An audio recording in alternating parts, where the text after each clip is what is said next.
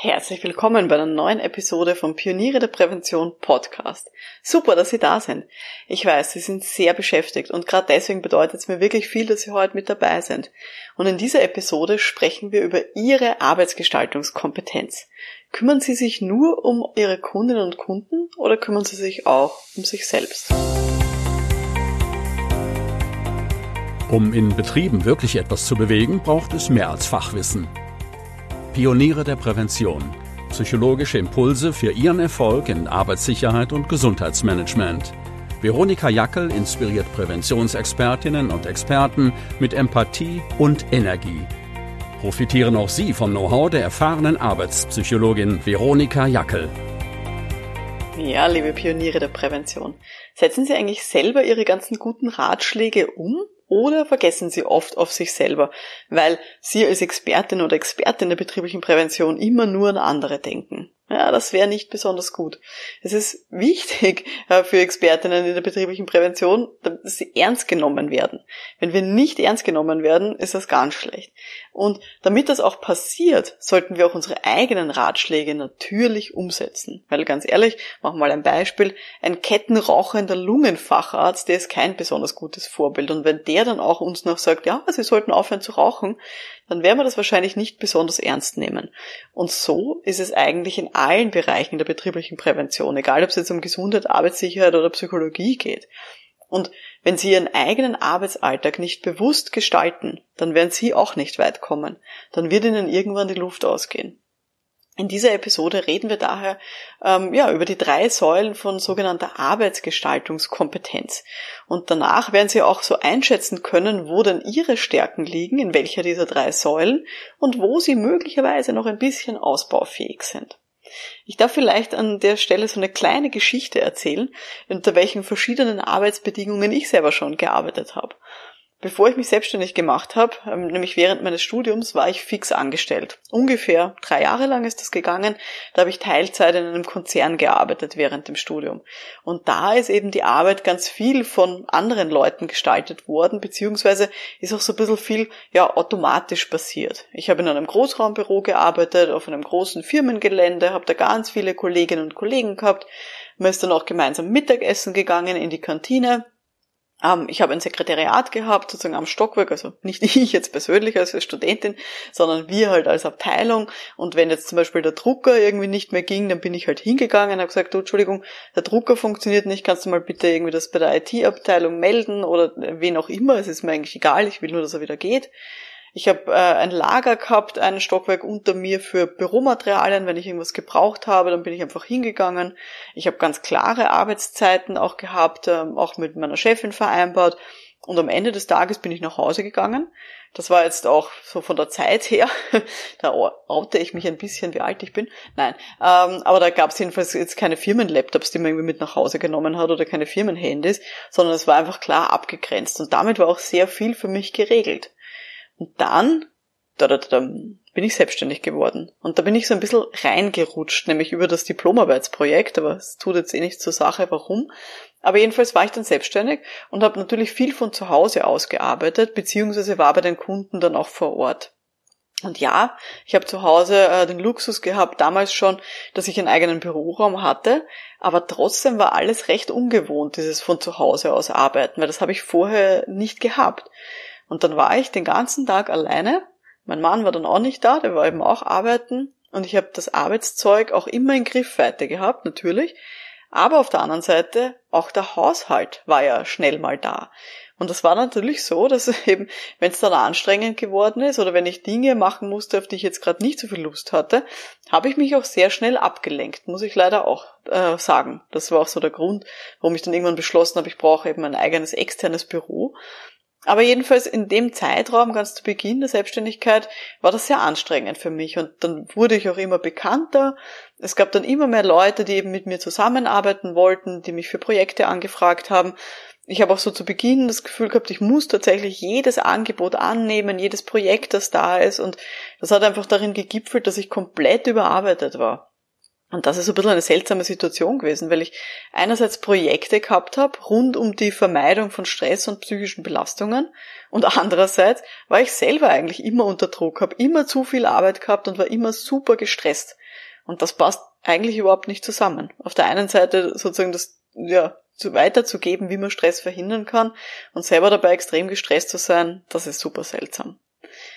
Gut, wir reden ja jetzt äh, in dieser Serie, in dieser Miniserie, in der wir uns befinden. Nämlich, es ist ja jetzt diese Miniserie der Fahrplan zum Erfolg.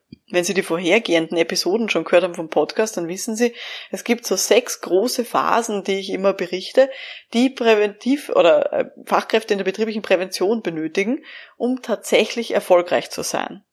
In der ersten Episode zu dieser Serie haben wir darüber gesprochen, über den Blick über den Tellerrand, warum das der allerwichtigste erste Schritt ist. In der zweiten Episode haben wir uns dann angeschaut, okay, wie können wir uns aber auch klar positionieren? Das heißt, nicht diesen Blick über den Tellerrand ewig machen, sondern uns auch dann selber klar machen, was wollen wir denn eigentlich anbieten? Das sollten wir für uns selber klar machen, aber auch für unsere Kundinnen und Kunden. Das war eben der letzte Podcast. Und heute schauen wir uns den dritten Schritt an auf ihrem Weg zum Erfolg, nämlich wie sie ihre eigene Arbeit jetzt bewusst gestalten können. Damit ihnen das eben nicht passiert, dass sie nicht auf der einen Seite Projekte haben rund um Stressprävention und andererseits selber so extrem gestresst sind, wie es mir heute leider passiert ist. Also davor möchte ich sie wirklich bewahren. In den nächsten äh, drei Episoden gibt's dann eben auch noch die nächsten drei Schritte auf diesem Fahrplan zum Erfolg, aber dazu dann später nochmal mehr. Heute geht es, wie gesagt, darum, wie man seine eigene Arbeit bewusst gestalten kann. Und da ist ein ganz ein wichtiger Aspekt die sogenannte Arbeitsgestaltungskompetenz. Das ist sozusagen die Fähigkeit, sich seine eigene Arbeit auch gut zu gestalten. Und die ist ganz, ganz wichtig für Expertinnen in der betrieblichen Prävention weil uns eben die Leute ernst nehmen sollen. Und wenn wir unsere eigenen Empfehlungen nicht umsetzen, warum sollten das andere machen? Und ich weiß, wir selber in der Prävention vergessen ganz oft auf uns, weil wir halt selbstlos sind. Ganz ehrlich, wir wollen doch alle nur die Welt retten. Und deswegen denken wir immer nur an die anderen. Und das ist natürlich ein wichtiger Grund, aber es ist so, wie ich es letztens gehört, wenn Sie in einem Flugzeug sitzen, dann wird Ihnen ja auch eingetrichtert bei einem Druckabfall, dass Sie zuerst sich selber die Sauerstoffmaske aufsetzen, bevor Sie sich um andere kümmern. Und genauso ist es in der Arbeitsgestaltung und in der betrieblichen Prävention. Zuerst müssen Sie sich für sich selber gute Arbeitsbedingungen schaffen, damit Sie dann eben auch für die anderen gut da sein können. Es ist eben problematisch, wenn wir unsere eigenen Empfehlungen, unsere eigenen Ratschläge nicht ernst nehmen. Es ist auch so, ich kenne auch viele Kolleginnen und Kollegen, die dann vor sich selber und auch dann vor mir zum Beispiel dann immer Ausreden haben. Ja, das ist ja nur jetzt so kurz so und ich brauche das ja ganz dringend, das Geld und deswegen muss ich jetzt alles machen, was daherkommt und ja, das, mir gefällt das ja eigentlich, wenn ich so ständig auf Achse bin. Aber ganz ehrlich, das ist nicht gesund. Das ist auf Dauer keine gesunde Geschichte. Und es macht auch keinen Sinn, nach außen hin zum Beispiel, nur wenn die anderen da sind, sich richtig unter Anführungszeichen zu verhalten und so zu tun, als würde man das eh alles auch umsetzen, aber eben nicht zu machen, wenn man unbeobachtet ist. Oder wenn man sich unbeobachtet fühlt. Auch das macht keinen Sinn. Also wenn Sie jetzt zum Beispiel Fachkraft sind für Arbeitssicherheit, wenn, dann würden Sie wahrscheinlich hoffentlich jetzt auch nicht nur dann einen Helm aufsetzen, wenn andere Leute auch dabei sind, oder? Sondern Sie machen das ja auch, wenn Sie ganz alleine sind und sich in einem sozusagen gefährlichen Bereich aufhalten. Und so müssen wir das auch mit ganz vielen Dingen machen, eben in der Arbeitsgestaltung. Zuerst immer uns selber gestalten, unsere eigene Arbeitsbedingung, damit wir uns dann gut um die anderen kümmern können. Dieses Konzept äh, der Arbeitsgestaltung ist von Detmers und Klaus, falls Sie das mal googeln wollen, finde ich, ist ein sehr, sehr praktikables Konzept und die sagen, es gibt eben drei Säulen von dieser sogenannten Arbeitsgestaltungskompetenz. Die erste Säule ist Planung, die zweite Säule ist die Selbstmotivierung und die dritte Säule ist die Vermeidung von Stress. Fangen wir mal an mit der ersten Säule, nämlich mit der Planung. Und was ist damit gemeint? Da geht es um so Dinge wie wie gut kann ich eigentlich bei meinen eigenen Aufgaben Prioritäten setzen? Wie sehr halte ich mich an meinen Tagesplan, den ich mir gemacht habe? Das sind so die Dinge, wo es darum geht, okay, wie kann ich denn meine Arbeit wirklich auch bewusst gestalten, Prioritäten setzen und eben auch einen Plan dann auch einhalten. Dafür brauche ich natürlich mal eine Planung, das heißt, ich brauche mal einen Tagesplan oder einen Wochenplan Und dazu braucht es auch eine gewisse Selbstdisziplin. Das ist mir komplett klar. Ähm, was auch wichtig ist, ist, dass man sich zum Beispiel Pufferzeiten einplant bei Projekten oder auch während ihres Tages. Es macht keinen Sinn, sich einen Kundentermin nach dem anderen sozusagen zu setzen und dazwischen keine Pufferzeiten zu haben. Und sobald ein Termin länger dauert, schießt man schon sozusagen den ganzen Tag weg und es funktioniert alles nicht mehr. Ähm, oder auch bei Projekten. Wenn ich so eine Abgabetermin hintereinander habe und sage, okay, keine Ahnung, ich bekomme meine Infos am Montag und am Dienstag bearbeite ich das und am Mittwoch muss ich sofort wieder weitergeben, dann muss der nächste damit weiterarbeiten. Das macht keinen Sinn. Das wird auf Dauer nicht gut funktionieren. Und das alles gehört bei dieser Kompetenz in diese Bereich, in diese Säule der guten Planung, die man eben auch hier machen sollte. Etwas, was ich zum Beispiel gelernt habe über die letzten Jahre und was ich jetzt sehr gerne mache und was mir wirklich auch sehr gut tut, ist, dass ich am Montag und am Freitag keine Kundentermine annehme. Ich teile mir bewusst meine ganzen Außentermine, die ich habe bei meinen Kundinnen und Kunden, immer nur Dienstag, Mittwoch und Donnerstag ein. Weil ich genau weiß, dass ich hier auch Zeit brauche zum Vorbereiten, Konzepte schreiben, Protokolle verschicken und schreiben, all diese Dinge. Und ich weiß auch aus Erfahrung, es gibt dann immer noch Leute, die dann kurzfristig vielleicht was benötigen ähm, oder die sagen, ah, da, aber ganz dringend wäre es, es wäre wichtig, wenn wir da noch telefonieren. Und dann habe ich zumindest Montag und Freitag, wo ich dann eben diese Pufferzeiten habe für Dinge, die ich nicht vorhersehen kann. Oder eben, wenn sich irgendwo was verzögert, dass ich hier dann auch noch mal ein bisschen jonglieren kann. Und das halte ich, da bin ich sehr stolz drauf, wirklich auch sehr, sehr gut ein. Das tue ich eigentlich nur dann äh, nicht machen, und zwar bewusst nicht machen, wenn ich Kunden habe, die sagen, sie können nicht anders. Sie haben zum Beispiel, weiß nicht, in ihrer Schichtplanung nur am Montag Zeit für solche Workshops. Okay, dann mache ich eine Ausnahme, weil sonst würde ich ja den Kunden komplett verlieren. Aber für meine ganzen Standardkundenprojekte gibt's nur Dienstag, Mittwoch, Donnerstag. Und das ist eben etwas, was ich gelernt habe in diesem Bereich der Planung, womit ich mir die Arbeitsgestaltung eben sehr erleichtere und ich dann auch für meine Kunden einfach auch viel besser und ja viel motivierter auch da sein kann. Zum Thema Motivierung kommen wir zur zweiten Säule in dieser Arbeitsgestaltungskompetenz, nämlich die Säule der sogenannten Selbstmotivierung. Und zwar geht es da um die Frage, wie gut gelingt es mir denn selber, mit demotivierenden Arbeiten umzugehen? Also was mache ich, wenn ich irgendwas bekomme, was mich überhaupt nicht interessiert? Und ich so, pff, das reizt mich jetzt gerade gar nicht. Oder auch, wie reagiere ich auf besonders anstrengende Aufgaben? Wie geht's Ihnen denn dann dabei? Also, dass Sie wirklich auch zum Beispiel jetzt unter Zeitdruck nicht die Nerven verlieren und nicht die Nerven wegschmeißen. Das wäre ganz wichtig. Das ist auch so ein Punkt bei der Selbstmotivierung, der wirklich sehr relevant ist für Ihre eigene Arbeitsgestaltung. Und das ist auch was, was man natürlich lernen muss. Das ist, also, es gibt für jeden Menschen unterschiedlich, aber es gibt immer Aufgaben, die anstrengend sind, die mühsam sind, die stressig sind, wo man sagt, boah, wenn ich es mal aussuchen könnte, würde ich am liebsten nicht machen. Aber aus vielen verschiedenen Gründen muss ich sie trotzdem tun. Und dann ist eben eine wichtige Kompetenz, die wirklich alle Erwachsenen lernen müssen, ist sich selber trotzdem zu motivieren und selber diese Arbeit dann trotzdem so zu gestalten, dass ich das mache. Ich habe jetzt zum Beispiel nach über zehn Jahren in meiner Selbstständigkeit einfach auch schon ein gutes Gespür dafür, dass ich weiß, welche Aufgaben machen mir Spaß und damit einhergehen, was kann ich auch besonders gut. Und ich habe dann irgendwann auch bewusst die Entscheidung getroffen, nach einigen Jahren, dass ich mir eine Assistentin angestellt habe. Für diese Bereiche Buchhaltungen, Rechnungslegen, Terminkoordination, solche Dinge. Und mir war einfach klar, mir in meiner Tätigkeit ich mache das nicht gerne. Für mich ist das super anstrengend. Ich schieb, wenn ich meine Buchhaltung selber machen muss, die ewig raus, was jetzt finanziell auch nicht besonders schlau ist.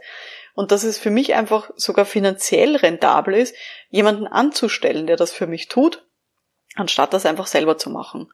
Und das ist natürlich ein großer Vorteil, den man hat in der Selbstständigkeit, solche Dinge auch entscheiden zu können.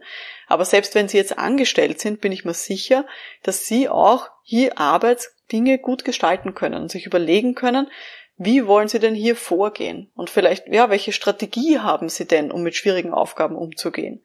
Ein Freund von mir, der hat gesagt, es gibt für ihn so die sogenannte Eat the Frog Technik. Also äh, frisst den Frosch auf Deutsch. Und der sagt, er macht die mühsamsten und schwierigsten Dinge sofort in der Früh.